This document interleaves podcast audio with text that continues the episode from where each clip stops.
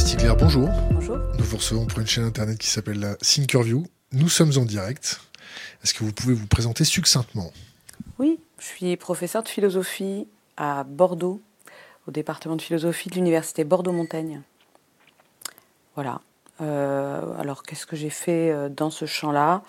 J'ai beaucoup travaillé sur un philosophe qui, qui est Nietzsche, sur lequel j'ai écrit deux livres.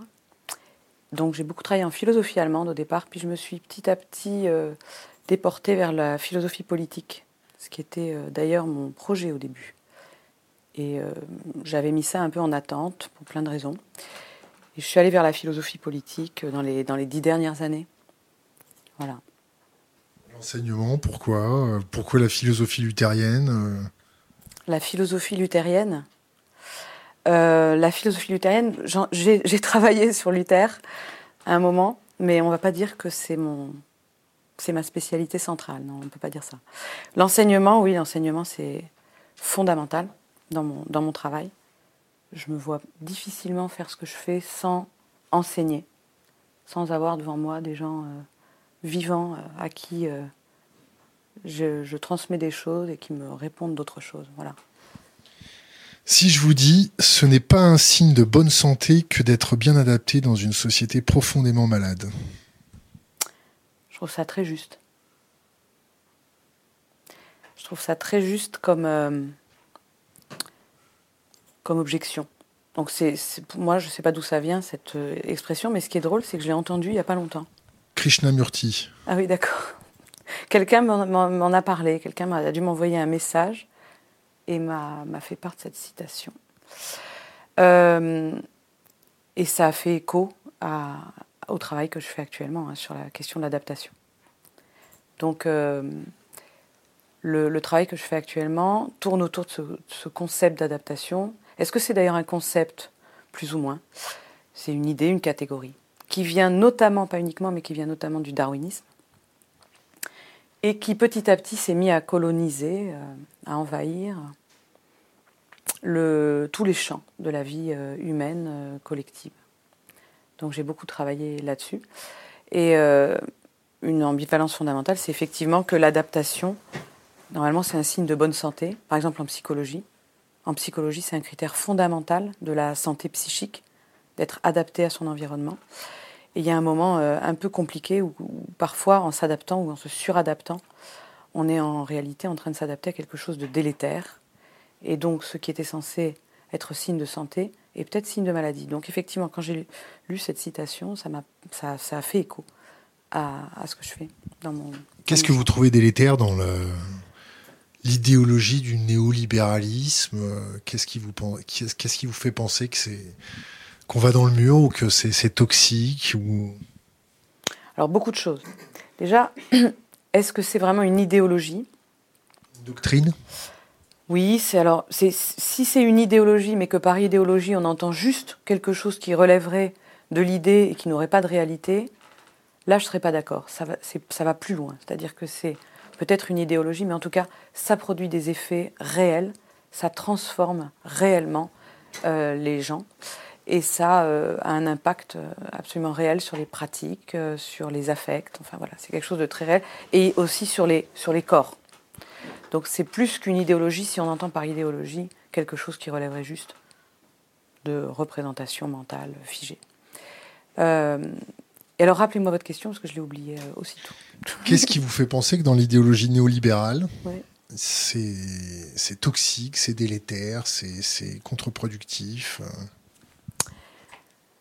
alors déjà, j'aimerais bien, pour répondre à votre question, euh, vous dire que je me suis intéressée au néolibéralisme depuis longtemps. Et euh, si ça m'a intéressée, c'est que je considère que c'est intéressant. Et si vous voulez que c'est pas rien du tout, je viens de le dire à l'instant en disant que ça, fait partie du réel, mais euh, en plus intellectuellement c'est intéressant. Et je me doutais que c'était plus intéressant que ce qu'on appelait habituellement le néolibéralisme. Ce qu'on appelle habituellement le néolibéralisme, c'est très souvent confondu avec l'ultralibéralisme, c'est la dérégulation complète, c'est le retrait complet, progressif, mais euh, de l'État, c'est euh, voilà le déchaînement de processus marchands, c'est la financiarisation de l'économie, c'est ça qu'on appelle souvent le néolibéralisme. en réalité, euh, je sentais bien que ça ne cadrait pas. Le néolibéralisme, c'est pas seulement ça, c'est même peut-être pas essentiellement ça. C'est une religion? Alors, euh, on peut éventuellement dire que c'est un rapport avec la religion, mais il y, a, des liens, il y a des liens. Mais avant d'en venir à cet aspect-là, je préfère répondre à, votre question. donc, ça n'est pas l'ultralibéralisme, parce qu'en fait, c'est une conception de la vie, de, l'humain, du rapport entre l'humain et l'environnement. Ça, je le sentais et je le voyais parce que les politiques néolibérales que j'ai moi-même éprouvées, euh, si je puis dire, dans ma chair, dont j'ai moi-même, que j'ai moi-même subi, par exemple en tant qu'enseignante, en tant que chercheur à l'université, ou bien dans mon travail avec les soignants, les médecins, je voyais euh, ces métiers impactés par des politiques néolibérales, ne correspondaient pas du tout à la question du retrait de l'État.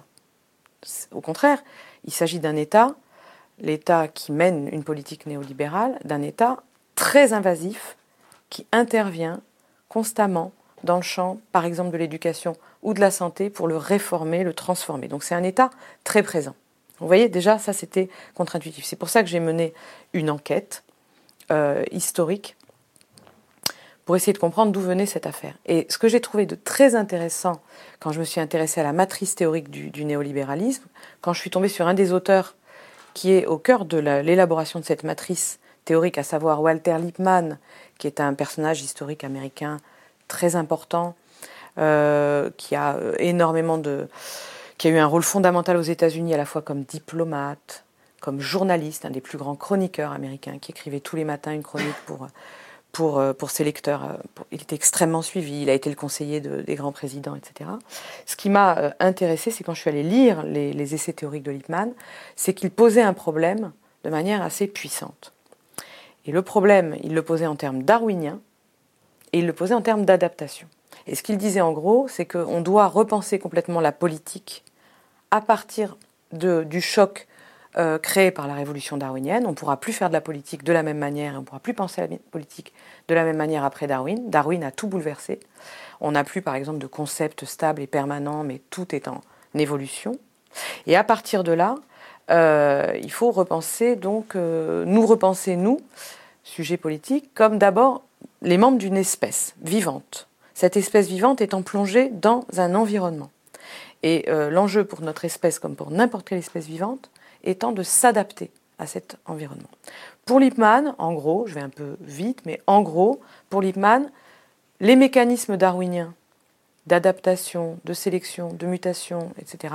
Pour faire perdurer son patrimoine génétique Voilà, pour essayer euh, d'augmenter sa fitness, c'est-à-dire faire que euh, les descendants euh, euh, ben, se, reproduisent. Qu'on est la fitness, c'est un taux de reproduction le plus en forme possible hein, par rapport aux défis de l'environnement.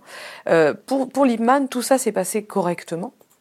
Euh, plutôt euh, de bonne manière et les choses étaient bien orientées, jusqu'à une date très récente. Pour tous les vivants, y compris les humains, il y a eu des mécanismes darwiniens qui permettaient, en gros, que euh, les inaptes soient éliminés, que les plus aptes soient sélectionnés, et c'est comme ça que on a hérité de la pluralité des, espèces vivantes, avec des, des vivants qui sont plutôt bien ajustés à leur environnement. Donc tout se passait en gros pour le mieux jusqu'à une date très récente dans l'histoire de la vie. Pour lui, à partir de la seconde moitié du XVIIIe siècle, euh, et pour lui, Adam Smith a parfaitement vu cette révolution, se produit une révolution. Cette révolution, c'est la mise en place d'un environnement complètement nouveau dans l'histoire de la vie, qui est à l'échelle du monde, à l'échelle planétaire, euh, qui euh, implique une accélération des rythmes exponentiels, qui implique donc la mise en alors les frontières, toutes les, frontières et les clôtures sont bouleversées, mais d'une manière extrêmement rapide. Ça, c'était le cas avant, hein, dans, le domaine de la vie. Il y avait toujours, les environnements étaient redéfinis euh, avec, avec, les organismes. Mais là, ça va très très vite. Et on a donc une espèce qui crée un environnement que lui appelle euh, celui de la révolution industrielle. Il la voit dès avant le 19e siècle, il envoie euh, les signaux dès la deuxième moitié du 18e siècle, ce qui n'est pas entièrement euh, faux d'ailleurs. Et à partir de là, notre espèce a donc créé un environnement complètement nouveau, en, sans clôture, dans lequel toute forme de stase est menacée et en accélération donc constante. Et la grande difficulté pour Lippmann, qui n'est pas inintéressante, c'est pas inintéressant de poser la question comme ça, c'est que notre espèce n'est pas adaptée à ce nouveau monde, celui qu'on appelle aujourd'hui le monde de la mondialisation. Nous ne sommes pas adaptés, ni sur le plan cognitif, nous ne sommes pas équipés sur le plan cognitif, sur le plan psychique, sur le plan affectif, pour supporter l'environnement que nous avons nous-mêmes créé. C'est pour ça qu'on voit euh, la consommation de psychotropes, la consommation de drogue, d'anxiolytiques augmenter, qu'on voit des conduites, addictives de plus en plus profondes, qu'on voit des, pratiques de violence, y compris de conduite, de sexuelle déviante, euh, pour pallier à ce stress, parce que notre espèce est dans un milieu qu'elle n'est pas capable de gérer, qui lui crée énormément de stress. Je dirais que pour diagnostiquer n'importe quelle maladie, il faut accepter qu'il n'y a pas une cause. Il n'y a pas une cause à une maladie. Ça peut arriver, c'est très rare. Une maladie, prenons par exemple le cancer, la plupart du temps, c'est multicausal.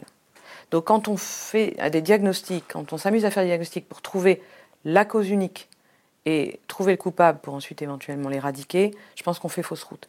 N'importe quelle situation pathologique est multifactorielle.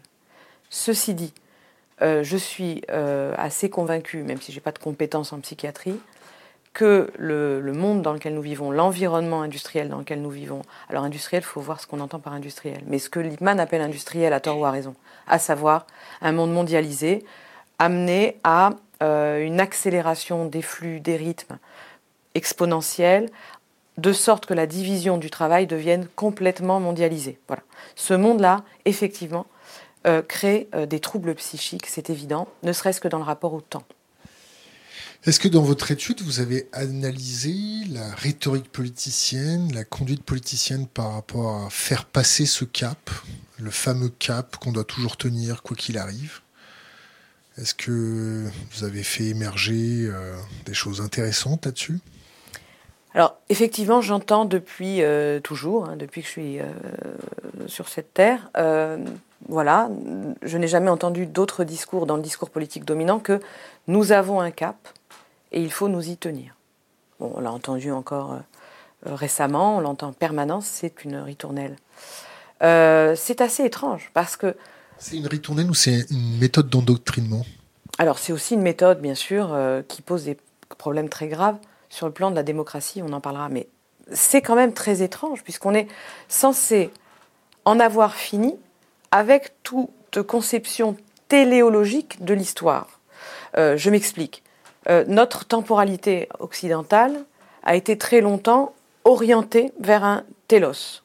Euh, on avait une temporalité unilinéaire qui allait vers un horizon défini. Hein. évidemment, je pense au christianisme. Et puis, avec ce que Nietzsche a appelé la mort de Dieu, on aurait pu penser qu'on en avait fini avec cette conception du temps orientée vers une fin, vers un eschaton, vers un but, vers un salut ultime, et que par conséquent, on avait euh, digéré, accepté, incorporé et digéré le fait qu'on était dans un. que la temporalité est totalement ouverte et qu'en fait, il n'y a pas de direction ultime.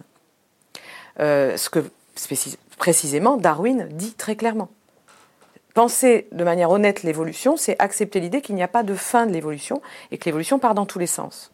C'est ce que nous apprend l'histoire de la vie. Il n'y a pas de fin de l'histoire. Or, ce que Nietzsche a très bien vu, c'est que euh, au moment même de la mort de Dieu, il y a des philosophies de l'histoire qui ont pris le relais pour euh, suppléer, si vous voulez, à la crise de, euh, la fin pensée, posée annoncée, promise par le christianisme et sa bonne nouvelle. Et c'est donc toutes les grandes philosophies de l'histoire qui ont en quelque sorte pris le relais, plus ou moins adroitement, plus ou moins maladroitement, par rapport à la promesse chrétienne. voyez? Donc il y a une structure eschatologique qu'on va retrouver dans, la philosophie, dans, les grandes philosophies de l'histoire du XIXe siècle et qu'on va retrouver par exemple pour Nietzsche dans le marxisme et le socialisme avec l'horizon révolutionnaire. Bon. Normalement, euh, il est convenu de dire que on en a fini c'est ce que disent les libéraux, euh, la pensée dominante libérale.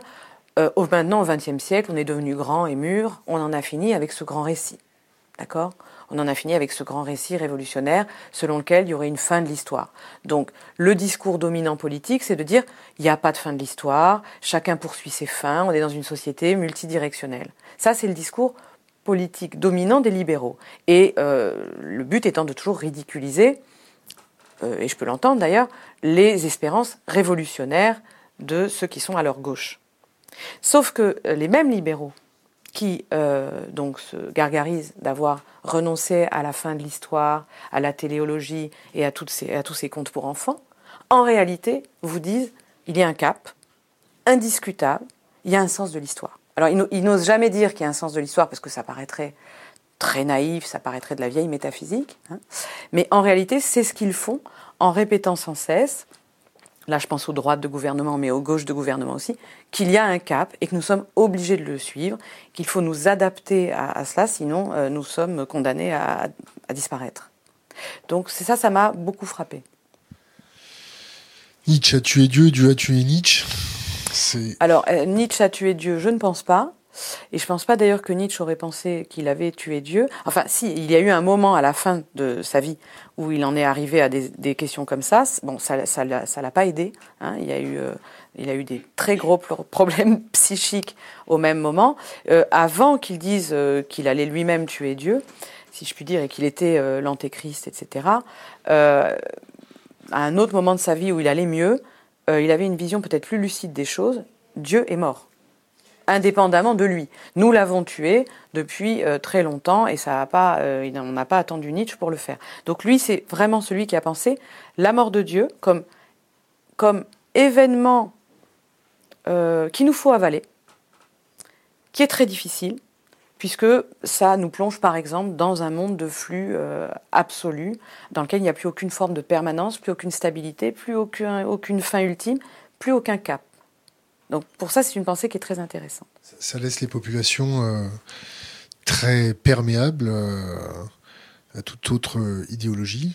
Est-ce que là, on voit une standardisation de la pensée, une standardisation des conduites, une standardisation des, objectifs, des, Alors effectivement, je pense que c'est difficile d'accepter l'idée que l'évolution n'a pas de direction. Dire que c'est très simple, que oui, voilà, euh, euh, la vie part dans tous les sens, on ne sait pas où on va. Euh, pour la vie et pour l'organisation politique, par exemple, c'est pas facile à endurer.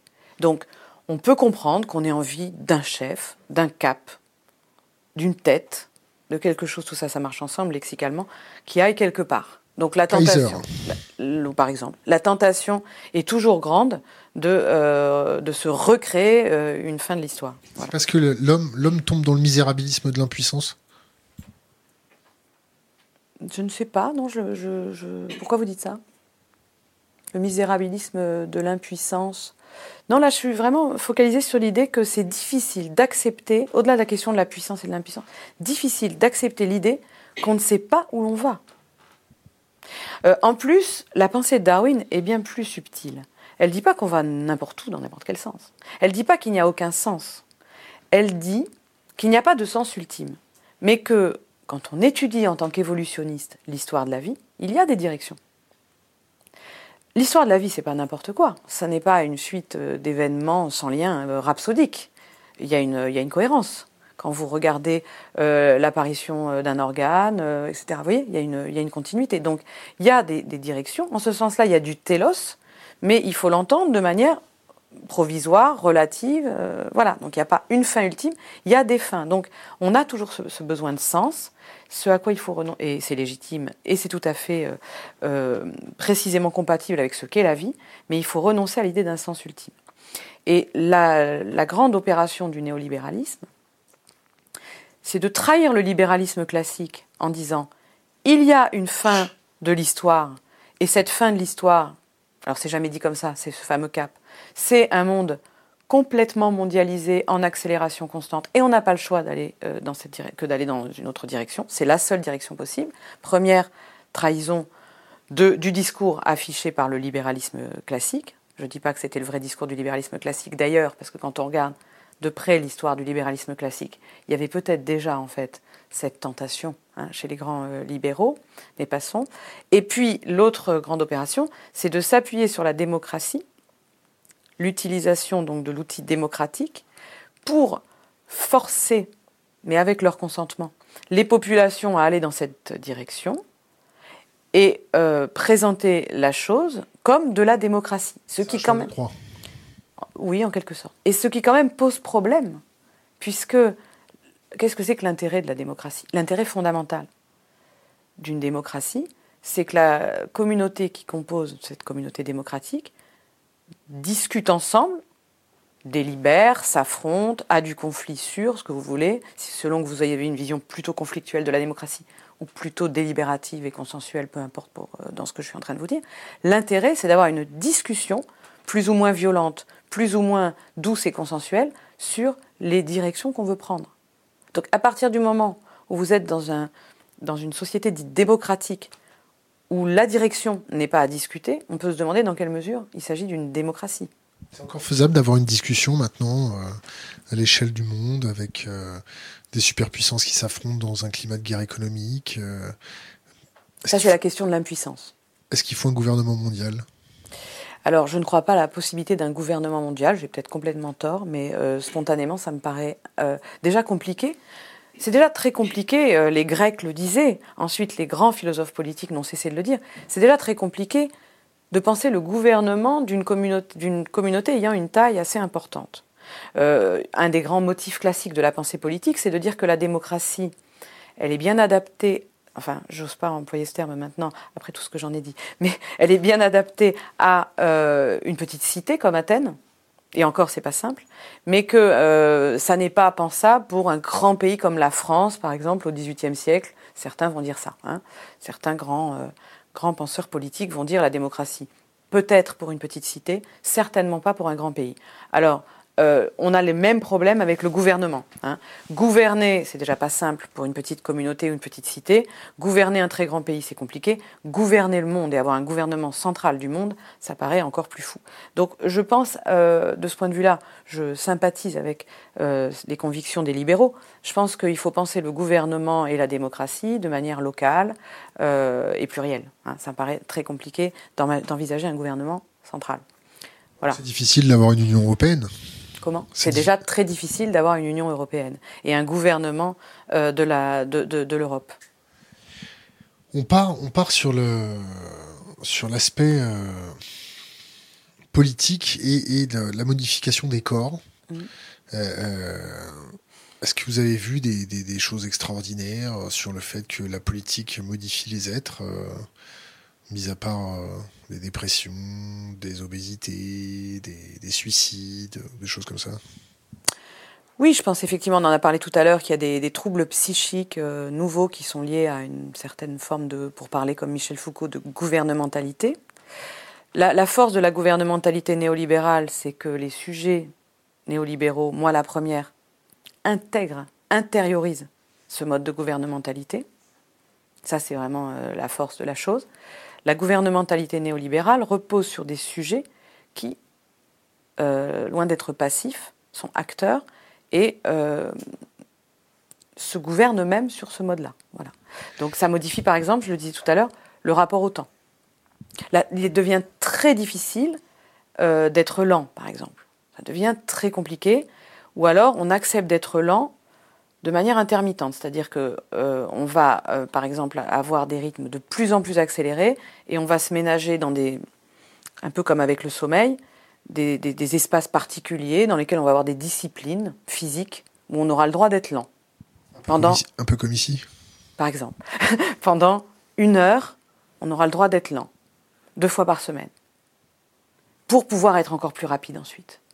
Et c'est là qu'on voit comment euh, le monde néolibéral peut éventuellement euh, s'appuyer de manière très, euh, très productive sur toutes les nouvelles techniques de corporelles, de méditation. Non, je pensais à la méditation, à toutes les techniques, vous savez, qu'on peut pratiquer pour être encore plus efficace quand on en a fini avec la méditation. Vous voyez ce que je veux dire? Vous avez côtoyé la upper class un peu? Est-ce que vous avez côtoyé la, la upper class politique? Non, pas du tout. Pas du tout? Non. Donc vous n'avez pas vu s'ils avaient des pathologies inhérentes au stress dues à l'accélération des flux Non, j'ai n'ai pas eu l'occasion en fait de, rencontrer des, personnellement euh, des, du personnel politique. C'est vraiment un univers que je ne connais pas. mais qui, mais qui m'intéresse. Hein, euh. mais voilà, je suis très déconnectée de, de cet univers-là. Oh, c'est pas plus mal. Hein. Des fois, ils sont un peu toxiques, non? Euh, je vais vous poser une question internet. La première qui me vient euh, devant les yeux. Avez-vous travaillé sur Edward Berns, Bernays, pardon, mm. neveu de Freud et héritier de Lippmann, dans la propagande néolibérale Il a écrit un très bon bouquin qui s'appelle Propaganda. Donc non, je n'ai pas travaillé directement sur Bernays, mais c'est effectivement très important parce que Bernays, en fait, est un grand lecteur de Lippmann. Et donc, il va s'intéresser de très près, il va être vraiment, il est fasciné, Bernays, par euh, la, théorie lippmannienne de la manufacture du consentement. Voilà. Chomsky, euh, s'était attardé dessus, non? Chomsky s'est beaucoup intéressé à Lippmann pour cette raison, pour ce, pour ce, pour ce travail. La manufacture du consentement, euh, qu'est-ce que c'est? C'est l'idée, donc c'est la reprise d'un motif classique de la philosophie politique. Vraiment un, un, sujet tout à fait classique de philosophie politique, c'est le consentement. Ça s'impose au XVIIe siècle comme euh, une nécessité. On ne peut pas euh, passer un pacte social. Enfin, le pacte social implique le consentement. Le consentement est. Ou la soumission. Comment? Ou la soumission. L'idée, c'est justement d'éviter la soumission, d'éviter l'intimidation, d'éviter la violence, d'éviter l'État violent et de refonder l'État sur d'autres bases. Alors, ça peut plus être Dieu. Donc on, est dans, on entre dans la modernité, ça peut plus être une base théologique. On a affaire à des vivants, euh, voilà, il n'y a plus cette fondation-là. C'est déjà le, thème de la mort de Dieu. Il faut repenser donc le pacte, il faut repenser l'État et sa nécessité sur d'autres bases. Et euh, l'idée, c'est donc d'éviter que ce soit la violence qui euh, fonde la chose. Et donc on a toutes sortes de théories politiques classiques qui vont fonder le pacte social sur beaucoup de choses, mais notamment sur le consentement. Euh, donc l'idée centrale, et, ça c'est aujourd'hui encore très puissant, par exemple vous avez, vous avez le modèle du consentement qui s'est imposé dans le monde de la santé. Pour éviter que le rapport entre patient et euh, pouvoir médical soit un rapport d'asymétrie potentiellement violent, l'idée c'est qu'on demande son consentement au patient. ça, ça vient vraiment de la philosophie politique classique. Euh, le consentement, dans la conception classique, il se recueille. Par les urnes Par les urnes, par exemple, mais pas uniquement. Ça peut être... Quels sont les vecteurs de, consentement? Alors, juste fini là-dessus, il se recueille. Ça veut donc dire qu'il vous appartient. Si, euh, je vous, si je recueille votre consentement, ça veut dire que c'est le, le vôtre, et donc je n'ai pas à l'avoir fait, vous comprenez? Liebman prend totalement le contre-pied, donc c'est extrêmement provocateur, c'est une rupture très violente, en disant on ne peut plus faire comme ça, parce qu'on a affaire à des masses totalement atomisées qui partent dans tous les sens, qui ne savent pas ce qu'elles veulent, elles ne sont pas équipées psychiquement, affectivement, cognitivement, euh, culturellement. Pour, dire ça, pour vous dire ça plus simplement, c'est des masses, c'est des cons, quoi. Euh, non, pas pour Lippmann. Non, c'est autre chose que la question de la bêtise. C'est du genre petite bête. Non, pour lui, ça dépasse la question morale de ceux qui sont bêtes et ceux qui. Pour lui, c'est nous sommes pour lui, des sociétés massifiées. Il réfléchit un peu comme Gilles Legendre. Non, euh, non plus. C'est euh, qui dit qu'il a, il a été trop intelligent. Non, ça c'est vraiment vulgaire, Gilles Legendre. L'extrait auquel vous faites allusion, nous avons été trop intelligents, etc. C'est très vulgaire et ça serait un peu insulter la pensée de Liman qui est beaucoup plus subtile. L'idée c'est nous sommes, nous composons tous des sociétés de masse. C'est-à-dire par exemple moi, Walter Lippmann, je suis quelqu'un de très intelligent, je pense qu'il s'estimait quelqu'un de très intelligent, il était très content de lui, mais qu'il savait très bien que politiquement, il faisait partie euh, d'une masse. Et à ce titre, vous voyez, c'est autre chose que la question de est-ce que X était intelligent? Donc voilà. Alors j'étais en train de vous dire que donc on ne veut plus, à partir du moment où on n'a plus, par exemple, une communauté de citoyens athéniens devant nous, mais qu'on a des masses comme la masse des Américains, on ne peut plus, pour Lippmann, raconter qu'on va recueillir ce consentement. Il n'y a rien à recueillir. Il y a des individus atomisés, épuisés, qui poursuivent leurs propres intérêts euh, étroits et personnels, et il n'y a aucun recueil possible du consentement. Donc, que faire? Il faut fabriquer le consentement par des techniques. Or, il y a à l'époque où Liman pense cela, des gens qui le font de manière redoutablement efficace. Par exemple, Benito Mussolini euh, le fait avec les, nazis ensuite, avec le cinéma, des techniques de communication, etc. etc. Donc pour Lippmann, on n'a pas le choix. Il faut assumer le fait qu'on euh, doive fabriquer artificiellement, et d'ailleurs avec des techniques industrielles, à l'échelle industrielle, le consentement des masses, on n'a pas le choix. Et si nous ne le faisons pas, dit-il, c'est eux qui le feront.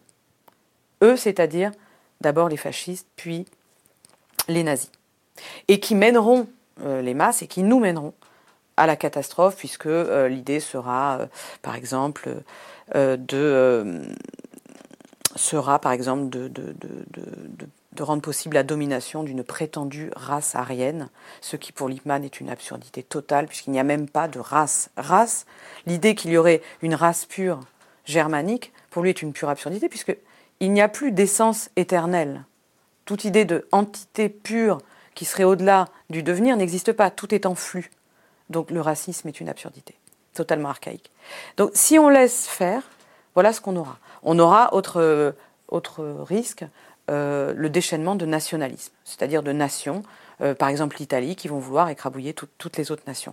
On, va à la catastrophe. Donc la seule solution, c'est d'assumer euh, les techniques de propagande, il ose, en parler, il parle dans ces termes, et euh, il faut que ce soit une propagande orientée dans la bonne direction, c'est-à-dire celle d'une rendant possible l'adaptation des masses aux exigences de la mondialisation. Vous avez un regard critique sur, ce qui est en train de se passer en ce moment sur le consentement des masses? Est-ce que euh, la République en marche et notre, euh, notre président euh, Emmanuel Macron, est-ce qu'ils n'ont pas un peu failli dans leur capacité à nous emmener vers leur idéologie? Ça se passe très mal pour eux. je crois qu'ils le savent.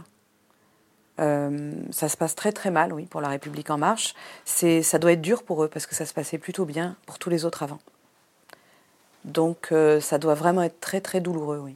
Comment vous expliquez qu'ils soient fait euh, ravager dans leur capacité à faire le consentement des masses? Ils sont trop, ils sont trop intelligents, ils sont, ils mhm. sont trop rapides, ils sont trop respectueux, ils sont quoi? Non, je pense qu'ils tombent au mauvais moment. C'est-à-dire qu'il euh, y a pour moi un élément central d'explication, c'est la crise environnementale, euh, qu'on l'appelle comme ça, la crise écologique. Avant la crise énergétique. Hein. hein? Avant la crise énergétique. Comment ça, avant? Le premier choc pétrolier, ça les a un peu tendus. L'augmentation du prix du baril, ça les a un peu tendus. Ça, a limité leur impact dans la capacité. Je comprends ce que vous voulez dire. Non, en fait, euh, j'appelle, c'est bien parce que ça me permet de préciser, j'appelle crise écologique, non pas le désastre écologique que nous avons nous-mêmes créé euh, avec la révolution industrielle depuis fort longtemps. Vous, vous expliquez ça parce qu'il bute sur les fondamentaux. Non, j'appelle crise écologique le sens, c'est le sens en fait utilisé actuellement. La crise écologique, c'est non seulement le fait qu'objectivement euh, la planète soit en voie d'être de destruction, etc. Et ça, ça fait très longtemps. Mais le fait que tout le monde en ait pris conscience, et ça, ça fait très peu de temps. Si vous voulez Prenons les années 70. Dans les années 70, c'était une minorité de gens qui pensaient que l'écologie, c'était un vrai problème. Évidemment, les, grands mouvements écologistes des années 70 étaient puissants, forts, etc. Mais ils étaient minoritaires. Ils restaient quand même à la marge de la société. Euh, ce qui est nouveau à partir de... Euh, quand on entre dans le 21e siècle, il y a une série de chocs, de prises de conscience, etc., qui font que à peu près tout le monde sur cette terre est, est au courant et sait qu'il y a une crise environnementale. C'est ça que j'appelle la crise environnementale. C'est la crise environnementale, non seulement objectivement, mais dans les consciences. Et euh, c'est ça qui euh, va compliquer les choses. De vote. Comment? Ce qui va compliquer la subordination de vote Ce qui va compliquer la tâche au mouvement euh, qui est au pouvoir actuellement, c'est ça. Mais vous allez me dire, c'est absurde puisqu'on est en 2019 et moi, je situe le moment où vraiment tout le monde commence à prendre conscience, y compris les plus grands décideurs, y compris euh, tout ce que vous voulez. Tout le monde prend conscience de la crise environnementale. On va dire juste après 2000, autour de 2005, quelque chose comme ça, dans le monde entier. Euh, le... Donc c'est pas logique parce qu'on est en 2019 et euh, les choses se passaient plutôt bien au niveau du consentement pour les gouvernements précédents. Il n'y a pas eu de crise du consentement comme il en a, comme on en a aujourd'hui, même s'il y avait ce qu'on appelle la crise du politique. Mais je, finis juste, juste là-dessus. Pourquoi ils ont euh, failli? Pourquoi, par exemple, il s'expose à, un échec politique, enfin, il, il y a une crise politique beaucoup plus grave que sous euh, François Hollande Eh bien, parce qu'ils ont euh, le mérite, effectivement, de d'exprimer le néolibéralisme, ce que faisait Hollande aussi. Hein. Hollande était la, politique de. C'est la finance, mais la politique de Hollande était euh, foncièrement néolibérale, et je pourrais vous le montrer dans le détail. Mais et d'ailleurs, c'est lui-même qui a qui avait comme conseiller euh, Emmanuel Macron, euh, c'est lui qui l'a choisi, il l'a énormément suivi et Emmanuel Macron est au pouvoir depuis des années en réalité. Donc, mais pourquoi ça a fonctionné? Parce qu'en fait, c'était un peu plus enrobé dans de la social-démocratie, c'était un peu moins, si vous voulez, pur. Là, euh, avec, le, avec Emmanuel Macron, on a une expression vraiment presque chimiquement pure de, de la matrice théorique néolibérale. Et c'est tellement spectaculaire qu'évidemment, ça se, évidemment, c'est plus compliqué. J'ajoute une, euh, si je peux me permettre, j'ajoute à votre prisme de lecture l'augmentation du prix du baril de pétrole. Mmh. Regardez bien l'augmentation du prix du baril de pétrole. Ça leur laisse quand même d'énormes séquelles dans leur capacité à suborner le vote, euh, mmh. à prendre le contrôle euh, du, consentement. Mmh. Bon, parenthèse fermée. Autre question d'Internet. Est-ce que le récit technologique est le nouveau récit de l'humanité avec le transhumanisme par exemple? Alors je ne sais pas ce qu'on appelle, euh, ce que l'auteur de ce message internet appelle le récit technologique. La science va nous sauver, on va trouver des nouvelles techniques, on va nettoyer la terre, on va s'augmenter le cerveau, on va donner la, à la capacité de la petite couturière euh, la capacité d'Einstein avec une petite puce dans son cerveau, des choses comme ça. Cette nouvelle idée. La rhétorique de la promesse? Pas mal, pas mal. C'est un peu ça. Hein. Bon, ça, c'est la rhétorique de la promesse. La rhétorique de la promesse, c'est quelque chose qui a été beaucoup étudié par les sociologues, sociologues des sciences, qui montrent que les sciences actuellement fonctionnent dans un, environnement extrêmement compétitif. En fait, si vous voulez, quand vous êtes chercheur en sciences, vous passez beaucoup de temps euh, à travailler sur vos éprouvettes, et, etc. Mais vous passez peut-être plus de temps, je suis à la limite du caricatural, à chercher des fonds et à récupérer des financements ce qui quand même est un peu étrange, puisque euh, ça peut être un peu énervant quand on veut être chimiste, biologiste ou philosophe, de passer euh, la moitié de son temps à chercher des sous pour dire les choses. Et donc on a un modèle de la recherche qui est mondial, hein, qui n'est pas du tout spécifique à la France, où euh, les, chercheurs sont mis en, en, compétition en permanence pour inventer des projets innovants, etc., et, et, recueillir des fonds.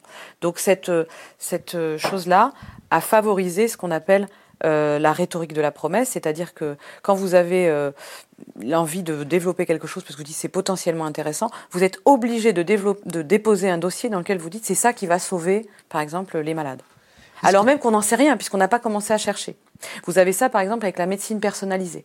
La médecine personnalisée, qui est très très très très puissante euh, et qui en même temps est très faible puisqu'elle elle, elle ne remplit pas euh, totalement euh, ses promesses, c'est moins qu'on puisse dire. la médecine personnalisée fondée sur les big data, sur voilà sur tout ça, je pense que vos auditeurs situent à peu près. Cette médecine personnalisée, elle fonctionne complètement sur la base de cette rhétorique de la promesse. Est-ce qu'on peut revenir sur, est-ce qu'on peut délayer l'arsenal que la upper class ou que la, classe politique utilise pour le consentement des masses. Quel est l'arsenal? Est-ce qu'on peut délayer cet arsenal? Je pense que c'est. Qu'est-ce que vous appelez délayer? Qu'on peut euh, rentrer un peu plus dans le détail. Détailler, détailler. détailler Alors moi, je ne connais pas très très bien hein, les techniques de, de consentement actuelles. J'ai voilà, je, regarde ça un peu de loin. Je n'ai pas forcément les compétences pour vous le dire. Par contre, ce qui m'intéresse. Cambridge Analytica, ça vous parle pas Non, mais par exemple, ce qui, moi, ce qui m'intéresse, c'est comment ça a été théorisé par Lippmann, parce que c'est vraiment euh, tout à fait ce qu'il a fait. Et pour lui, euh, donc, il faut fabriquer, je disais, ce consentement. Et pour lui, il y a des ressources. Euh, en gros, il y a deux continents fondamentaux pour l'arsenal, parce que c'est vraiment un arsenal. pour lui, c'est un arsenal d'ailleurs thérapeutique. Hein. Parce que le but, c'est, il est, bienfaisant, hein, il se pense bienfaisant. C'est pour bien faire, c'est pour nous sauver. Hein, sinon, on va disparaître. Donc, euh, le but, c'est vraiment une, question de survie pour lui. Hein. Donc, pour lui, cet arsenal thérapeutique pour éviter ben, le fascisme, le nazisme, le fait qu'on soit balayé et qu'on soit incapable de nous réadapter à notre environnement qui est, je l'ai dit, celui de la mondialisation, c'est euh, deux, il y a deux types de ressources. Il y a d'une part, évidemment, les médias. Mais alors les médias au sens très large du mot. Les médias, ce qu'on appelle couramment les médias, mais aussi, euh, si vous voulez, le cinéma, toutes les formes de médiation technique qui permettent de délivrer euh, des messages. Premier, premier grand continent dont la politique doit s'emparer pour euh, fabriquer le consentement des masses. Et le deuxième grand continent, et pour lui ça c'est fondamental, ce sont les sciences humaines et sociales. C'est-à-dire ce qu'on appelle aujourd'hui, et ce qu'il appelle lui déjà, les experts. Les experts, c'est euh, une figure euh, nouvelle hein, qui s'est imposée euh, au XXe siècle, l'expertise. Ce sont tous ces chercheurs spécialisés. Il n'y a pas d'expert sans hyper spécialisation. Un expert est quelqu'un qui est hyper spécialisé, qui a une connaissance pointue. Et ces experts en sciences humaines et sociales sont fondamentaux. Alors, il faut des experts en sciences, évidemment, par exemple en sciences de l'environnement, évidemment, hein, bien sûr. Mais il faut aussi des experts en sciences humaines et sociales pour arriver à prendre en main ces populations. Sociologues, évidemment, géographes, bien sûr, mais aussi et, surtout les, experts les plus importants pour l'IPMAN, les psychologues, ceux qui ont une connaissance de, euh, des mécanismes euh, psychiques. Parce que c'est comme ça qu'on peut fabriquer euh, le consentement, encore faut-il, pour fabriquer le consentement des masses, encore faut-il avoir des notions, pour Lippmann, de psychologie sociale, de savoir comment se comportent les masses, ou ce qu'on appelait avant les foules. Il faut avoir une compréhension de tout ça. Donc, en gros, il faut une connaissance très approfondie des médiations technologiques, des médias au sens très large du mot, et des sciences de, de l'humain, les sciences de cette espèce particulière qu'est l'espèce humaine, en particulier du psychisme, mais aussi euh, de tout ce qui relève du social. Si je vous dis à ces foules aveugles ou à ces politiques qui leur crèvent les yeux, ça vous fait penser à quoi? Euh, Je vois pas très bien. Si je vous dis Gustave Lebon alors bien sûr, je pensais à lui, je pensais à Gabriel Tard et Gustave Lebon, parce que la question des foules, etc. Mais chez Liebman, c'est encore un autre, une autre étape, c'est un peu plus tardif. Et c'est vraiment euh, le concept opératoire, c'est le concept de masse, qui d'ailleurs, euh, qu'il n'a évidemment pas inventé, dont il a hérité du 19e siècle. Voilà. Et donc là, euh, il a une compréhension très, très fine, enfin fine, qui vaut ce qu'elle vaut, mais disons très précise, très détaillée de la masse, dont il est parfaitement conscient, je l'ai dit tout à l'heure, de faire lui-même partie, hein, bon, euh, dont nous faisons pour lui tous partie. Euh, et cette masse, en gros, ce qu'il a défini pour lui, c'est qu'elle est apathique. Alors apathique, ça veut dire qu'elle ne se sent pas elle-même. C'est pour vous expliquer les choses, c'est complètement le contraire de la, classe, avec la conscience de classe. Une classe, hein, pour les marxistes, euh, ce qui est fondamental, c'est qu'il y a une conscience de classe. La masse n'a pas de conscience d'elle-même. Donc, ça veut dire que chaque individu qui compose la masse est enfermé en lui-même, avec son petit cercle. Donc, elle est apathique, ça veut donc dire qu'elle est atomisée. C'est-à-dire que euh, ce qui compose la masse, c'est une accumulation énorme d'atomes, d'atomes individuels. Est-ce que, imaginez-vous qu'on leur donne maintenant, on est au 21e siècle, on leur donne pour théoriser leur capacité à modéliser les masses, on leur donne euh, Facebook, mhm. la big data, des, des, des, fuites de données. On leur euh, donne à qui? Aux philosophes euh, ou aux politiques. Mhm. On leur donne, ou du moins ils le prennent, mhm. pour modéliser cette masse atomisée qui n'a plus du tout conscience de sa classe. Il est vraiment tout à fait évident que pour Lippmann, euh, enfin Lippmann a tout mis en place dans, sa conception des choses pour s'emparer immédiatement de ce genre de choses. Ça, ça aurait été pour lui, mais je pense qu'il l'avait même déjà anticipé, une ressource fondamentale. Il savait très bien que le, tous ces systèmes techniques étaient en, en, train de se développer. Je pense que pour lui, euh, je ne suis pas tombée sur une ligne de lui là-dessus, mais ça doit exister. Euh, il devait forcément voir que quelque chose comme des réseaux sociaux, avec euh, les machines qui étaient en train de s'inventer, allait, s'établir. Il n'aurait pas du tout été surpris. Et donc, il se serait. Euh, sa, pensée lui permet de s'emparer immédiatement de ce genre de choses. Le but, c'est ça. Vous pensez que les politiques se sont emparés de cette, euh, cette pensée, de cette technique de modélisation? Ça reste quand même très archaïque. C'est-à-dire que voilà, il y a déjà dans la manière dont leur rapport au sondage, c'est tellement peu, peu efficient, je trouve. C'est tellement à courte vue que je, non, je suis pas, je suis pas, je ne suis pas fascinée par la manière dont les politiques actuelles, de manière extrêmement fine et puissante et opératoire, se seraient emparées. Euh, non, pas vraiment. Technologie prédictive, ça vous parle? Oui, forcément, parce que c'est les big data, il y a aussi cet enjeu-là. hein, de, de, profiler les populations. Ça vous parle? Comment? Palantir? Non. Cambridge Analytica? Non, vous m'avez déjà demandé, je vous, je vous ai dit. Autre question Internet, euh, je prends la première qui arrive. Macron applique donc la doctrine de Lippmann en présentant LREM comme la seule alternative à l'extrême droite. Effectivement, il y, a un, écho assez saisissant. Hein. Euh, c'est-à-dire que pour Lippmann, il y a deux voies, hein, on l'a dit. Euh, soit l'adaptation à la mondialisation, à un monde ouvert, prétendument sans frontières, etc soit euh, le repli nationaliste, euh, le déchaînement euh, du racisme, la xénophobie, et, ceci étant du côté de l'archaïsme et, de et, on va directement dans le mur. Donc il n'y a, que ces deux possibilités. Le reste, les deux sont puissantes et réelles. Le reste, pour lui, c'est des contes pour enfants. Voilà. Et donc on a exactement la même structuration aujourd'hui, avec d'un côté mais ça dépasse totalement la personne d'Emmanuel Macron. C'est quelque chose de beaucoup plus large, il n'a rien inventé le populisme, ce qu'on appelle le populisme, qui à mon avis, je ne suis pas la seule à le penser, est une catégorie tout à fait contestable, et de l'autre côté, euh, l'adaptation à la mondialisation, les libéraux. Euh, donc ça, c'est quelque chose qui est mis en place, c'est une petite musique qu'on entend depuis des années et qui rejoue effectivement euh, le manichéisme de Lippmann. Autre question d'Internet, comment se désintoxiquer du libéralisme et du rapport au temps par exemple? Oui, c'est une vraie question parce qu'en réalité, c'est assez addictif. C'est-à-dire que quand on se met à entrer dans cette, euh, dans, à avoir cette vie euh, adaptée à la mondialisation, et on a des ressources extraordinaires d'adaptation. Enfin, je le vois en moi-même. Je vois bien que j'arrive à tenir le choc, à euh, prendre plein d'avions, partir dans tous les sens, avoir une vision euh, d'un monde complètement, enfin, le plus ouvert possible, en accélérant euh, nos rythmes psychiques, en accélérant nos rythmes de vie, en accélérant nos rythmes familiaux, etc. C'est donc à la fois, évidemment, ça nous fait souffrir à moins d'être vraiment des gens euh, très étranges. Euh, donc c'est bon, ces gens très bien adaptés qui en réalité seraient malades. Si on est un peu sain, ça nous fait souffrir, mais en même temps c'est assez jubilatoire. Donc c'est très très difficile de se désintoxiquer de cette manière de vivre quand on y a goûté. Autre question Internet, euh, vous avez lu L'entraide de Kropotkin qui parle de l'entraide dans le monde naturel comme l'élément essentiel de l'évolution. Malheureusement, j'ai jamais travaillé encore, mais je vais être vraiment obligée de le faire. Ça fait partie des, livres à lire euh, sur sur l'entraide. Excusez-moi. Et, c'est très important parce que ça fait partie des alternatives. Euh, il y en a plein d'autres. Il y a plein d'auteurs comme ça, qui sont en fait du côté des alternatives, de la pensée environnementale, de l'écologie. Ben, tout ce qui est reprise du darwinisme sur d'autres bases.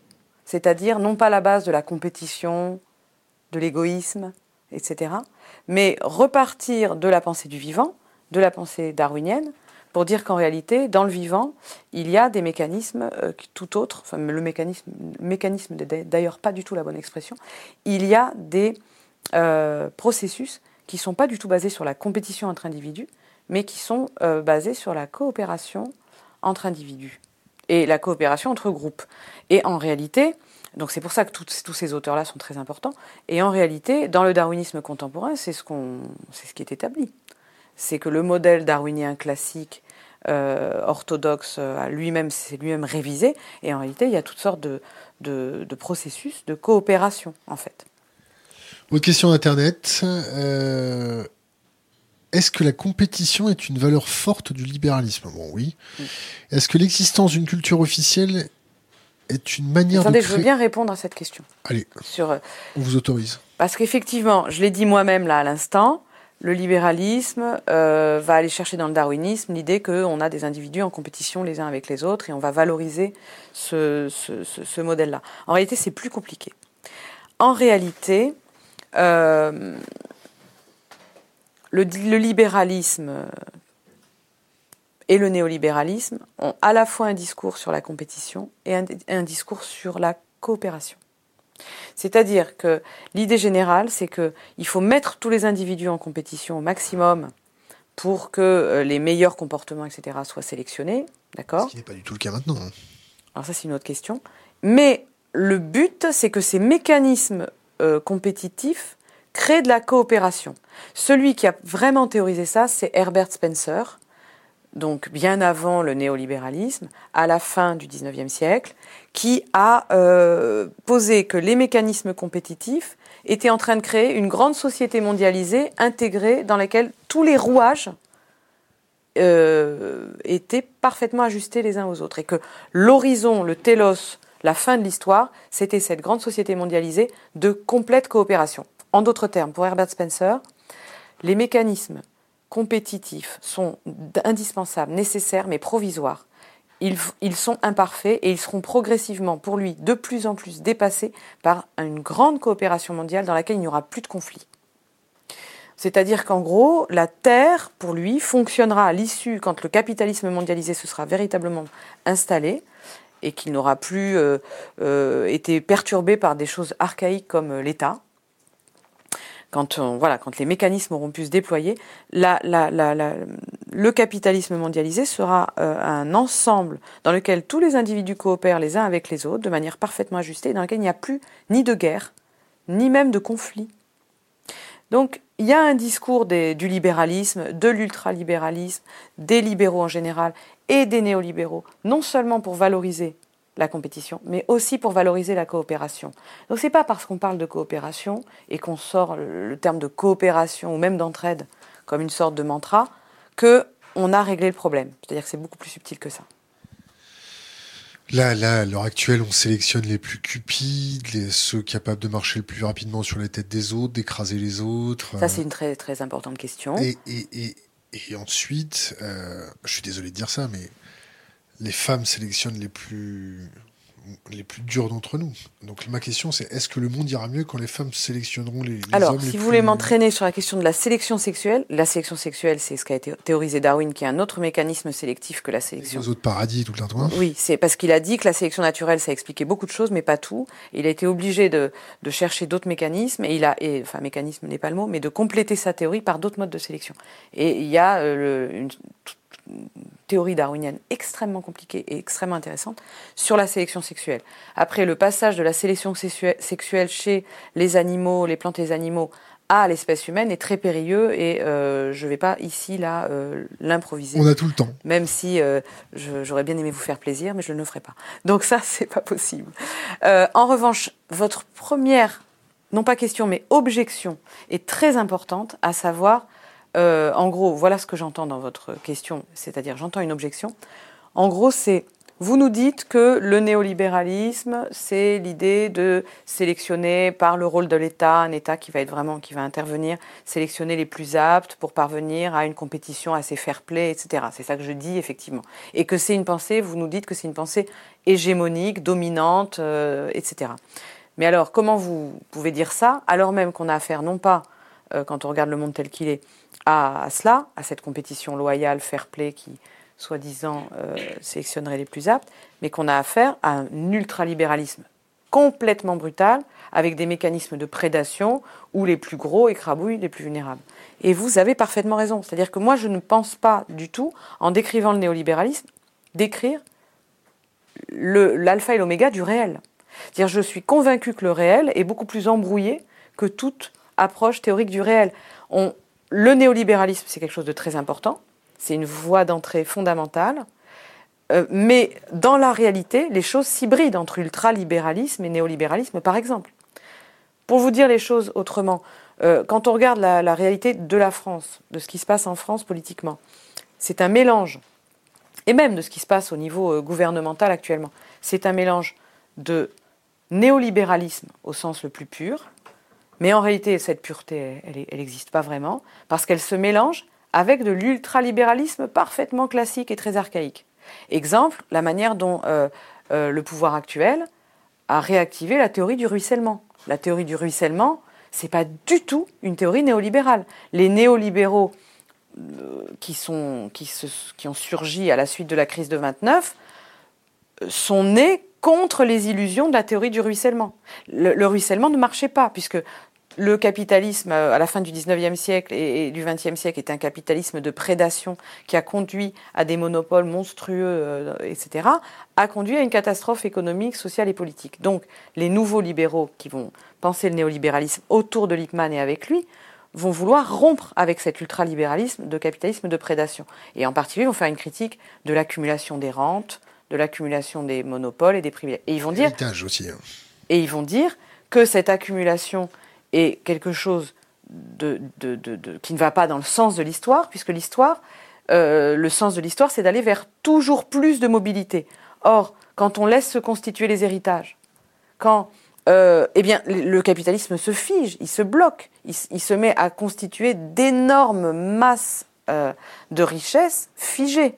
Il n'y a plus d'innovation, ce sont toujours les mêmes qui gagnent, la compétition n'est jamais relancée, donc il n'y a pas cette compétition mobile, euh, théorisée ensuite par le néolibéralisme, elle n'est plus possible, si vous voulez. Donc le néolibéralisme va penser les conditions pour, que la compétition ait lieu partout, à tous les étages de la société, tout le temps, et que euh, les riches, par exemple, rejouent sans cesse leur, richesse. Et l'idée, c'est que euh, euh, ces, modèles du sport, de la compétition sportive fair play avec arbitre, règles, loyauté, etc., c'est que cette compétition soit sans cesse relancée. Donc, la théorie du ruissellement qui consisterait à dire laissons les monopoles s'accumuler, favorisons la constitution de grandes richesses en France, et ça ruissellera euh, mécaniquement vers les plus euh, démunis, euh, c'est précisément ce qu'ont réfuté les, néolibéraux. Donc, vous voyez, dans l'esprit même de quelqu'un comme Emmanuel Macron, se mélangent très confusément des éléments néolibéraux et des éléments ultralibéraux. Pour vous donner un seul exemple. Et dans les gouvernements qu'on a eus sous nos yeux depuis des décennies, on a à la fois euh, ce bon vieil ultralibéralisme toujours là, avec la tentation de la dérégulation, avec l'accompagnement exalté de la financiarisation. On a en même temps chez les mêmes la critique de tout ça néolibérale et euh, l'enrobage de la social-démocratie, qui sert un peu de papier cadeau pour avaler. Enfin, tout ça n'est pas conscient ni délibéré, mais c'est un peu ce qui se passe. Donc, on a trois continents qui s'hybrident euh, dans les mêmes gouvernements ultralibéralistes, néolibéralistes social-démocratie, qui est encore autre chose. Et il faut même ajouter, quatrième continent, libéralisme classique. Donc ça fait beaucoup. Alors, autre question Internet. Est-ce que la destruction des identités communes, sexuelles, familiales, religion, est une manière d'affaiblir les masses? La destruction des identités. Est-ce que la destruction des identités communes, sexuelles, famille, religion, est une manière d'affaiblir les masses? Je comprends pas très bien cette question. Euh, c'est lu brut, hein. c'est ce qui arrive sur mon écran. Affaiblir les masses. Qu'est-ce qu'on veut dire par affaiblir les masses? Euh, Les masses sont faibles, de toute façon. La masse, c'est l'impotence, quoi. C'est informe. Elle, c'est informe, c'est amorphe, donc dans le vocabulaire de Lippmann. C'est euh, c'est pas quelque chose de puissant. Ça n'est puissant que si il y a une puissance de la masse uniquement si elle est formée, reprise en main. Et donc j'en viens à la question suivante. Est-ce que les gilets jaunes démontrent une certaine capacité à sortir du consentement?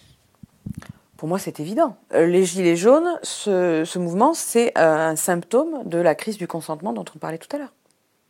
Euh, c'est d'autant plus évident, je ne veux pas me livrer à la sociologie sauvage, je ne suis pas sociologue et on n'a pas encore fait la sociologie ni l'histoire de ce mouvement, mais c'est évident on a quand même le droit d'avoir des intuitions, il paraît évident que la grande majorité de euh, la, grande majorité de, ceux qui euh, ont revêtu ce gilet jaune, etc., et qui ont lancé ce mouvement, étaient des gens qui, pendant des années, avaient consenti avait tenté de, euh, ça a été dit par des commentateurs, chroniqueurs, etc., je pense que c'est juste, avait tenté de jouer le jeu de la mondialisation, de jouer le jeu euh, de, tout ce, modèle de, société. Euh, pendant très longtemps, ils ont été dans le consentement. Et puis, petit à petit, ce consentement a commencé à, affaiblir depuis longtemps, et de plus en plus, et puis, et puis au bout d'un moment, ça fonctionne plus.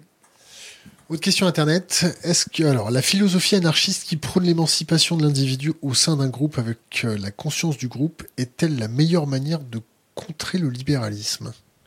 La philosophie anarchiste qui La philosophie, alors je reprends la question. La philosophie anarchiste qui prône l'émancipation de l'individu au sein du groupe avec la conscience du groupe est-elle la meilleure manière de contrer le libéralisme? Alors, L'émancipation de l'individu, vous, serez d'accord sur le fait que ça n'a rien de spécifiquement anarchiste.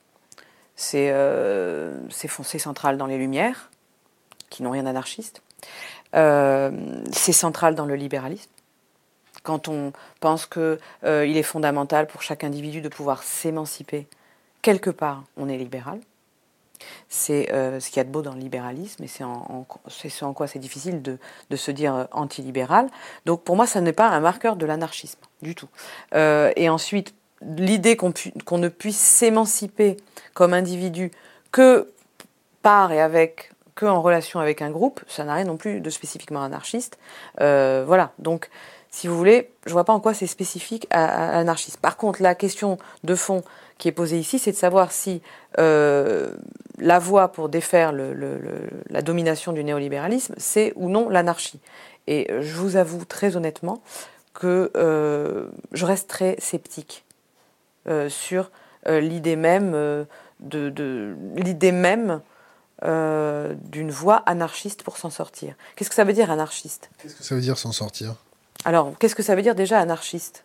Anarchiste, ça veut dire sortir des rapports de pouvoir. Si on le prend de manière très euh, littérale, étymologique, arché, en grec, ça veut dire pouvoir. Euh, voilà. je ça me semble difficile de, de sortir de cela, de sortir des rapports de pouvoir. C'est formidable je ne vois pas d'issue.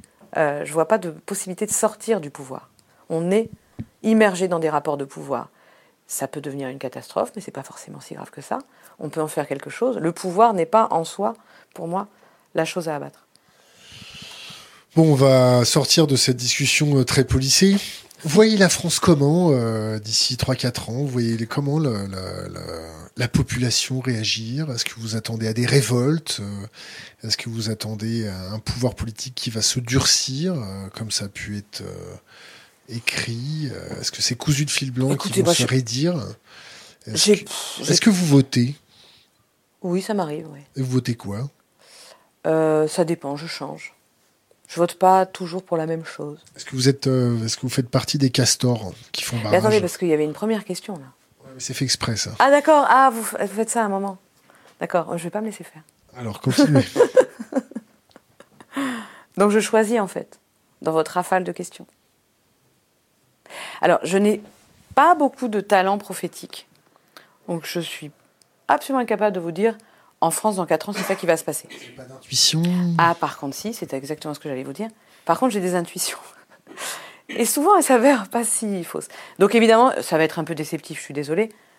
Je vois, et, et ça n'a rien non plus. Maintenant, c'est sorti au grand jour, donc c'est pas compliqué. Je vois la, la, la, je vois la suite des, tendances nouvelles qui se sont affirmées là. En gros, euh, crise du consentement, ça ne, va pas s'arranger. Euh, crise du néolibéralisme, je pense que ça ne va pas cesser de se défaire. En d'autres termes, le, livre que j'ai écrit, au moment où je l'ai écrit, je me suis dit qu'il était en voie de devenir complètement obsolète. Euh, il faut s'adapter, puisqu'en fait j'écrivais sur une hégémonie qui était déjà complètement en crise. Déliquescence. Totalement déliquescente, et en même temps toujours bien, bien, bien pleine de vitalité, évidemment, puisqu'on en voit encore les effets euh, dans la réalité. Et euh, donc, je vois la suite de ça, je ne vois pas très bien comment, comment le néolibéralisme pourrait s'en remettre. Il a compris que son unique possibilité, c'est de s'emparer de l'environnement, de la question environnementale, pour inventer une écologie néolibérale. Mais là, je lui souhaite bon courage. Je lui souhaite bon courage parce qu'en fait, dans la matrice du néolibéralisme, l'idée, c'est la mondialisation. Donc c'est, pour être parlé de manière très prosaïque, par exemple, l'accélération des échanges marchands à l'échelle mondiale. Donc c'est nécessairement en contradiction avec les questions euh, d'écologie frontale. Et je ne vois pas par quelle magie ils vont pouvoir inventer euh, une porte de sortie par rapport à cette contradiction massive. Mais en tout cas, c'est de, ça dont ils s'occupent actuellement. Ils l'ont parfaitement compris. Ils se sont emparés de l'éducation, de la santé. Euh, la santé, la santé d'ailleurs, euh, ça marche plus ou moins bien. Mais quand on couple la santé à l'écologie, quand on pense l'écologie au sens très large du mot, pas seulement la planète va mal, mais nos corps vivants ont des troubles somatiques et psychiques liés à ce monde nouveau, ce dont on parlait au début de notre discussion, on se rend compte qu'il y, a quand même échec. Hein. Vous parliez des psychotropes. Bon, il y a un moment, les psychotropes, pour s'adapter, ça fait marcher, ça fait marcher jusqu'à un certain point. Puis à un moment, ça devient un problème de santé publique. Bon, donc euh, là, moi, je, ne vois pas. Après, je n'ai pas de, capacité de, à deviner euh, l'avenir, mais je, vois difficilement comment euh, les néolibéraux vont s'en sortir pour se, refonder sur une base écologique. Pour se sortir du déni. voilà, ça va être très compliqué. Donc déjà, je vois la suite de cette, de cette crise de l'hégémonie néolibérale, d'une part. D'autre part, ce que je vois, c'est des publics qui euh, se lèvent un peu partout dans le monde, des publics euh, qui, se, qui s'identifient et qui déjouent la conception euh, de la masse, qui nous disait qu'on avait affaire qu'à des atomes, qu'à des atomes uniquement préoccupés par trois choses, à savoir travailler, produire, euh, se divertir, c'est-à-dire reconstituer sa force de travail par le loisir, la consommation, etc., et se reproduire avec les enfants. Donc il explique l'Américain euh, normal s'intéresse à son travail, à sa famille, à son automobile, et c'est tout à fait normal qu'il ne soit pas capable ni euh, disposé à s'intéresser aux grands problèmes de l'Amérique et du monde. Bon, et qu'il demande, donc il délègue à d'autres experts et leaders le soin de l'emmener dans la bonne direction. Ça, c'est ce qu'on disait, et c'est ce qu'on disait jusqu'à il y a très peu de temps. C'est ce que le discours dominant disait jusqu'à très peu de temps. Par exemple, quand on entendait euh, les chroniqueurs parler de l'opinion publique française, mais ça, ça n'intéresse pas les Français. Hein, les Français, ce qu'ils veulent, c'est pouvoir euh, remplir leur caddie, pouvoir avoir un emploi, hein, c'était le discours dominant, pouvoir avoir une famille, fonder une famille, accéder à une maison, etc. Ça, c'était ce discours. Tout le monde euh, aujourd'hui est bien obligé de reconnaître que en réalité c'est un contresens. Parce que ce, que les soi-disant masses euh, lipmaniennes euh, recèlent, c'est aussi des potentialités. Ce sont des potentialités que Lippmann refusait de voir, et c'est ce que lui a posé son grand contradicteur philosophe John Dewey, c'est qu'à l'intérieur de ces grandes masses modernes, il y a autre chose que des masses, et il y a autre chose que des atomes, il y a ce que Dewey appelle des publics, c'est-à-dire des individus qui ne se sentent pas bien, pour une raison ou pour une autre, qui ont un problème, des problèmes. Qui font de la philosophie Pas forcément. On fait pas de la philosophie quand on va pas bien? Alors ça, c'est une autre question. Et, et, qui donc, sur la base de leurs problèmes, se s'identifient, identifient que d'autres ont le même type de problème. À partir de là, il y a euh, donc la possibilité d'émergence de ce qu'il appelle des publics. Et pour Dewey, qui va contredire Lippmann systématiquement pendant 25 ans, euh, un peu moins, pendant 20 ans, sur euh, tous les gestes théoriques politiques de Lippmann. Ce qu'il faut faire, c'est oui, on part des masses, on voit ces potentialités embryonnaires des publics, et ce qu'il faut, c'est refonder nos démocraties sur ces publics. C'est-à-dire que le but, c'est que l'État soit au service de ces publics. Les publics, contrairement à la masse apathique de Lippmann, ils se sentent eux-mêmes parce qu'ils sentent qu'ils ont un problème commun ayant un problème commun, ils se mettent en mouvement, ils ne sont pas passifs, ils deviennent actifs, et ils cherchent une thérapeutique par rapport à leurs problèmes. Et à partir de là, ils ont une capacité, grâce aux médias, aux moyens de communication, dit euh, Dewey, qui sont essentiels pour lui, ils ont des moyens de s'identifier, de se connecter entre eux, et d'aller chercher des ressources dans ce que Dewey appelle le savoir, la science, la connaissance, pour, et donc faire appel à, à de l'expertise, pour envisager de manière expérimentale des solutions. Sur Internet. Alors effectivement, c'est l'indécence d'Internet, et c'est ce qui explique par exemple que les patients dans les hôpitaux ont totalement changé. Les jeunes générations actuelles qui ont une 20 ou 30 ans sont totalement différents. Moi, je, sais, puisque j'ai commencé à enseigner euh, il y a 25 ans. J'avais pas du tout le même type de. Vous êtes en 1971 Ouais, j'avais pas du tout le même type d'étudiants. J'avais des étudiants euh, très sympathiques, j'en ai un excellent souvenir, mais qui étaient assez passifs collectivement. Dépolitisés, ils, se disaient d'ailleurs à l'époque apolitiques. Quand moi-même j'avais 20 ans, on avait le même discours. Et puis petit à petit, les choses ont changé. C'est-à-dire que petit à petit, j'ai vu une nouvelle génération émerger. Euh, voilà, c'est ces âges-là de gens qui euh, sont en voie de politisation euh, très très très impressionnante, sont extrêmement actifs, sont très au courant de plein de choses, vont chercher du savoir pour s'outiller, s'armer, s'organiser collectivement pour lutter contre des choses. Donc voilà, il y a des communautés qui se constituent, il y a des communautés de savoir, de pratiques, d'expérimentation qui se constituent. Ce que je trouve parfaitement réjouissant. Et euh, pour moi, c'est une des tendances qui ne va pas cesser de se développer. Même chose pour les patients. Les patients qui étaient finalement euh, ben, une dame ou un monsieur tout seul devant un grand médecin, euh, ça c'est fini. De plus en plus, on a affaire à des gens qui sont qui se connectent les uns aux autres, qui s'associent.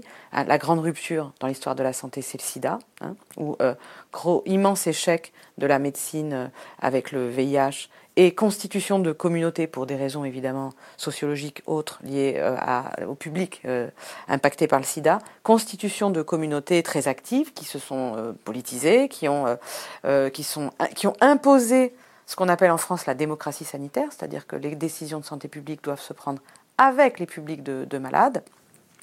Voilà, c'est tout à fait la même chose. Et ça illustre très bien ce que Dewey appelle euh, les publics, qui déjouent donc le diagnostic lipmanien sur les masses.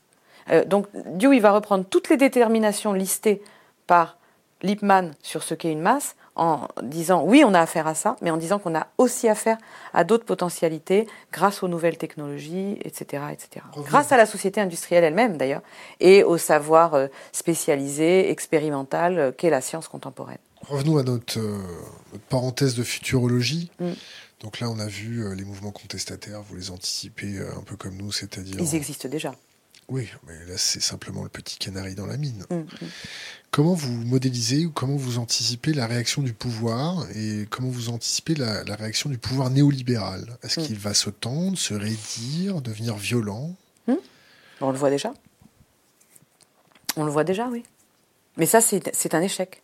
Parce que euh, dans la théorie euh, le but est d'éviter la violence. À partir du moment où un gouvernement néolibéral commence à sortir les matraques, c'est qu'il a échoué. Le, but, le but, c'est de fabriquer le consentement, donc c'est d'avoir un consentement, c'est que ça se fasse avec le consentement.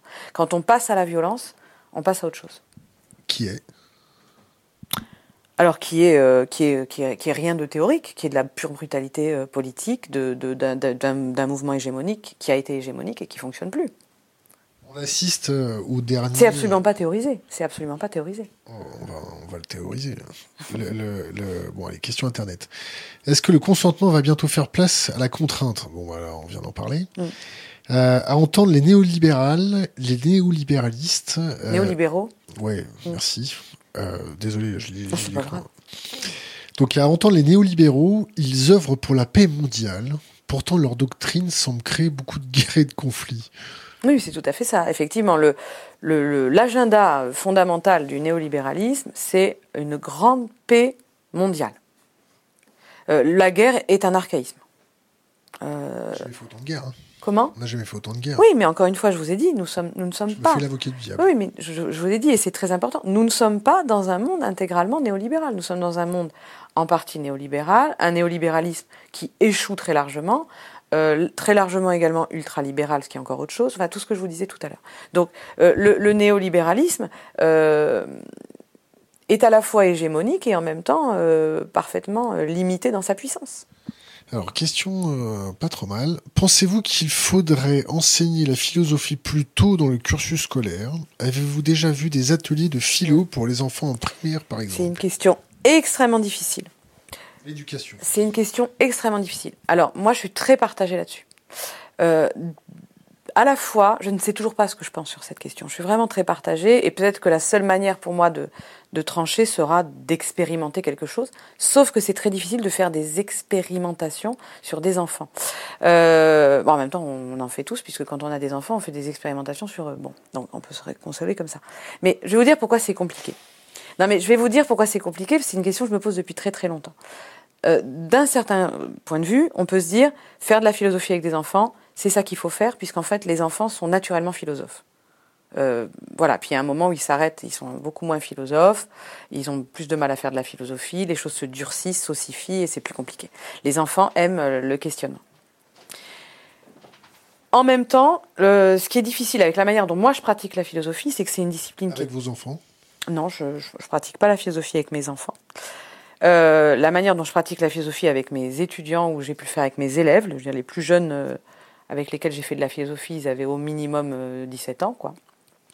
C'est une manière un peu dure. C'est-à-dire que c'est pas non plus qu'une partie de plaisir.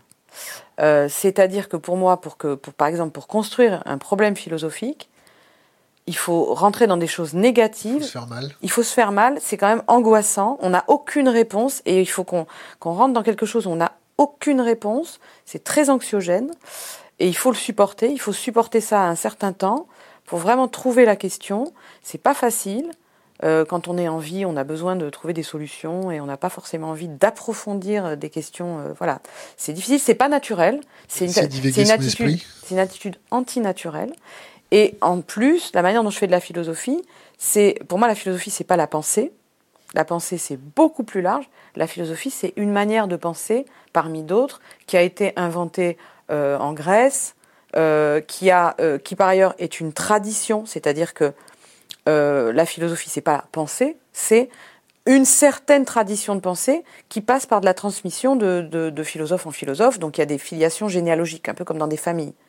Par exemple, Nietzsche hérite de Kant, etc., etc., et beaucoup moins de tel autre. Vous voyez, bon. Et que du même coup, euh, faire de la philosophie sans auteur, sans rapport à la tradition, me paraît compliqué. C'est-à-dire que quand moi je fais de la philosophie avec des débutants, je leur donne, c'est, je leur transmets cet héritage. Et c'est compliqué de le faire avec un enfant très très jeune.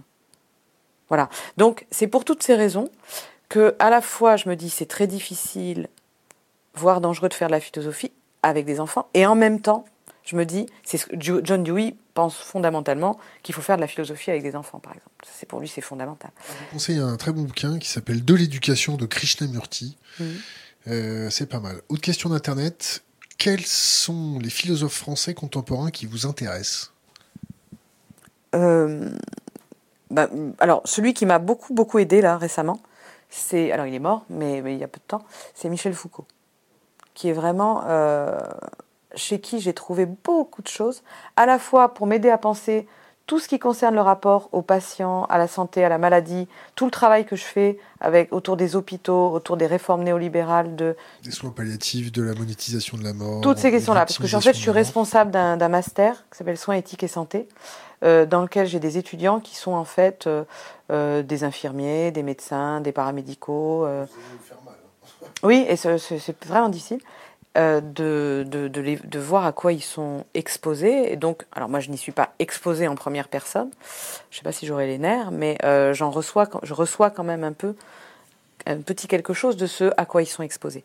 Et euh, Michel Foucault nous a aidés pendant des années à faire nos séminaires de, de master avec ces étudiants et à réfléchir sur les mutations du système sanitaire actuel. Et puis, c'est chez Michel Foucault que j'ai trouvé euh, la piste Lippmann. Parce qu'en fait, Michel Foucault a fait un cours absolument génial euh, à la fin des années 70 au Collège de France, un cours euh, qui avait un succès fou. vraiment un cours très très impressionnant. Il en a fait plein des, beaux cours, mais alors là vraiment, c'est très impressionnant parce qu'en fait, il voit les premiers néolibéraux arriver au pouvoir. Donc, pour vous donner des noms, Reagan, sauf que Reagan c'est plutôt de l'ultralibéralisme et pas du néolibéralisme. Margaret Thatcher, qui est un mélange d'ultralibéralisme à la Herbert Spencer, brutal, etc., et de néolibéralisme à la Friedrich Hayek, avec le rôle de l'État, du droit, des règles du jeu, d'accord? Et puis celui qui est le plus chimiquement pur, c'est chez nous, c'est Valéry Giscard d'Estaing. Et il voit arriver donc le néolibéralisme prendre le pouvoir, et de manière mais vraiment saisissante, en très peu de temps, il trouve euh, le texte d'un Strasbourgeois qui s'appelle Bigère, qui lit de très très près et il, voit que l'ordolibéralisme allemand, c'est-à-dire la, variante allemande du néolibéralisme, a un rôle central dans la construction européenne. Et il se dit que ça, c'est un nouveau libéralisme qui n'est pas le libéralisme classique. Donc il va aller lire tout ça et il va découvrir que Lippmann est un auteur central, puisqu'il y a eu un colloque qui s'est tenu en, en 1938 à Paris, qui s'est appelé le colloque Lippmann, où tous les libéraux, affolés par le désastre euh, de la crise de 29, affolé par euh, la manière dont le libéralisme classique avait failli, le capitalisme sauvage avait tout détruit, euh, se sont réunis donc en 38 à Paris, en août 38, autour de l'œuvre de Walter Lippmann pour refonder, repenser complètement à nouveau frais le libéralisme. Ce qu'ils ont fait avec des ruptures vraiment spectaculaires. Retour de l'État, euh, transformer l'espèce humaine au lieu de la laisser faire euh, comme elle a envie. Euh, il faut plus faire confiance à l'espèce humaine parce qu'elle est déficiente, donc il faut la modeler, la transformer, etc. Sauf que Foucault n'a pas lu Lippmann, en réalité, vraiment. Il a dû feuilleter le livre The Good Society, mais je crois qu'il ne l'a pas lu, parce qu'il n'a pas vu tout cet arrière-plan biologique darwinien. donc c'est Foucault qui m'a mis sur la voie de, de, Lippmann, mais c'est en entrant dans, la, dans le texte de Lippmann euh, notamment grâce à c'est Christian Laval et Pierre Dardot qui ont fait un, texte très intéressant sur le néolibéralisme, qui m'avait mis sur la voie en disant que euh, le, mot clé, c'est ça qui m'a fait acquérir le livre, le mot clé. Il y a juste une petite phrase dans leur livre qui s'appelle La nouvelle raison du monde. Eux, c'est des lecteurs de Foucault et de Secours. Euh, il, disait que le, mot-clé du livre de Lippmann, c'était l'adaptation. Et là, je me suis dit, je, vais peut-être trouver ce que je cherche depuis longtemps, à savoir d'où vient cette injonction politique selon laquelle il faudrait s'adapter, nous serions toujours en retard, il faudrait réadapter les populations au nouvel environnement, etc. etc. Vous n'avez pas lu Krishnamurti? Non, mais il y a plein de choses que j'ai pas lues. Il y, a vraiment, vraiment plein de choses. Bon, on arrive euh, pratiquement à la fin de notre interview. Est-ce que vous voulez qu'on parle de, quelque chose en particulier? Vous avez. Euh, ah non, moi j'aime bien euh, vos, propositions de discussion, moi ça me va. Est-ce que vous avez trois bouquins à nous conseiller? Là, brûle pour point, non, j'ai pas d'idée. Ah bah il va falloir chercher. Là, je viens de vous en donner. Le naissance de la biopolitique, c'est le cours de Foucault. Pour ceux qui s'intéressent au néolibéralisme, ceux qui n'en auraient pas marre. Euh, qui ne serait pas lassé de l'histoire du néolibéralisme. Donc il faut aller voir ce cours, il est vraiment bien, ça s'appelle Naissance de la biopolitique. Alors attention, ils seront peut-être déçus parce que, euh, en fait, ça parle pas beaucoup de biopolitique. Pas de spoil. Hein.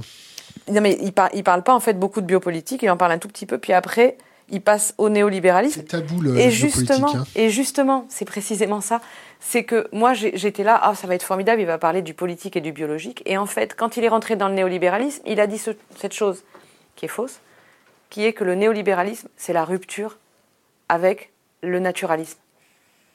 Et en fait, quand je suis allée voir Lippmann, c'était absolument pas la rupture avec le naturalisme, c'était un, nouveau naturalisme libéral. Bon, donc ça, c'est un premier, premier, une première piste de, de lecture.